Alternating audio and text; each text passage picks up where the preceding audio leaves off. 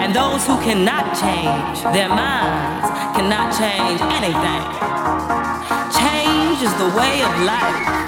And those who look only to the past or present are certain to miss the future If you believe in yourself, you will always find a way. No matter what you're going through.